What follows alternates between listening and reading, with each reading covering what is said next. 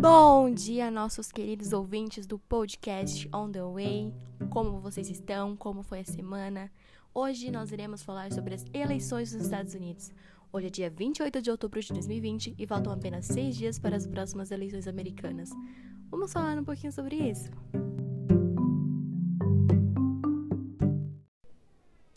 Diferente de outras repúblicas presidenciais, os americanos usam um sistema chamado colégio eleitoral, que aumenta o peso de cada estado de acordo com o tamanho da população do estado.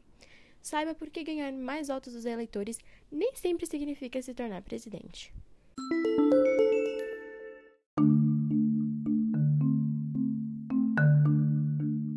O sistema que elege um presidente nos Estados Unidos é diferente do usado no Brasil e em outros países.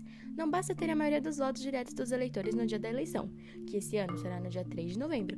Também pode acontecer de algumas vezes isso nem adiantar. Por exemplo, em 2016, Hillary Clinton teve mais votos diretos, mas não foi eleita, e sim Donald Trump que virou atual presidente dos Estados Unidos.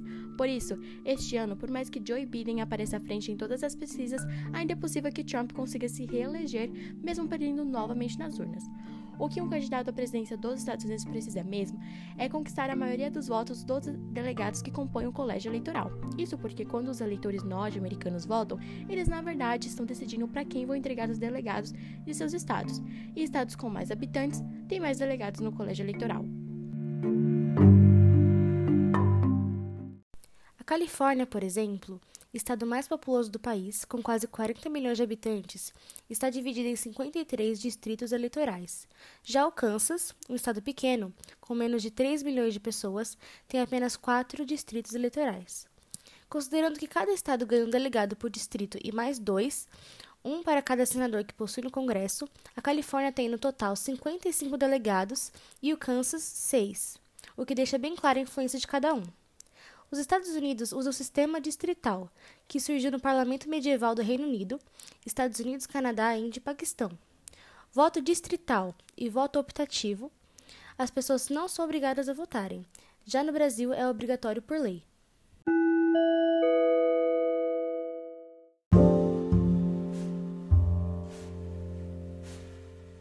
Eleições primárias. Os eleitores vão às urnas e escolhem seu pré-candidato. Tem estado que exige, tem estado que não exige que você seja um filiado a partido para votar. Os votos das eleições primárias não vão aos candidatos, eles vão para os delegados, e são esses delegados que vão votar diretamente para decidir o presidente. A disputa das eleições começa entre dois grandes partidos, republicanos e democratas. Eles passam meses indo de estado em estado ganhando o apoio da população. O sistema do colégio eleitoral ele existe justamente para que os estados populosos tenham maior peso na decisão. Por isso, os candidatos lutam tanto para se dar bem em estados como Califórnia, Flórida e Texas, porque juntos têm 133 delegados, quase 25% do total.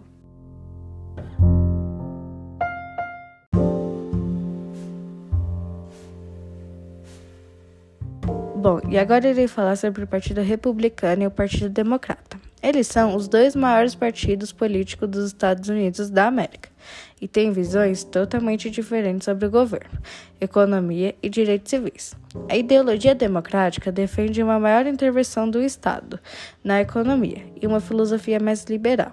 Por outro lado, a ideologia do Partido Republicano aposta que o papel do Estado é menor e defende ideias mais conservadoras. Agora eu vou falar do Partido Democrata, que originou-se de facções antifederalistas nos Estados Unidos durante o período de independência do domínio britânico. Essas facções foram organizadas em 1792 por Thomas Jefferson, James Madison e outros oponentes federalistas. Uma das diferenças fundamentais entre os ideais democrata e republicano é o papel do governo. Os democratas defendem que o governo deve ter um papel mais ativo na sociedade.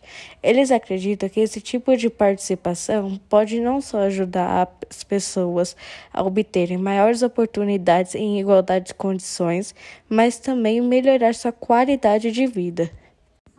E agora o Partido Republicano. Ele é o mais jovem dos dois partidos. Foi fundado em 1854 por ativistas da expansão anti-escravista.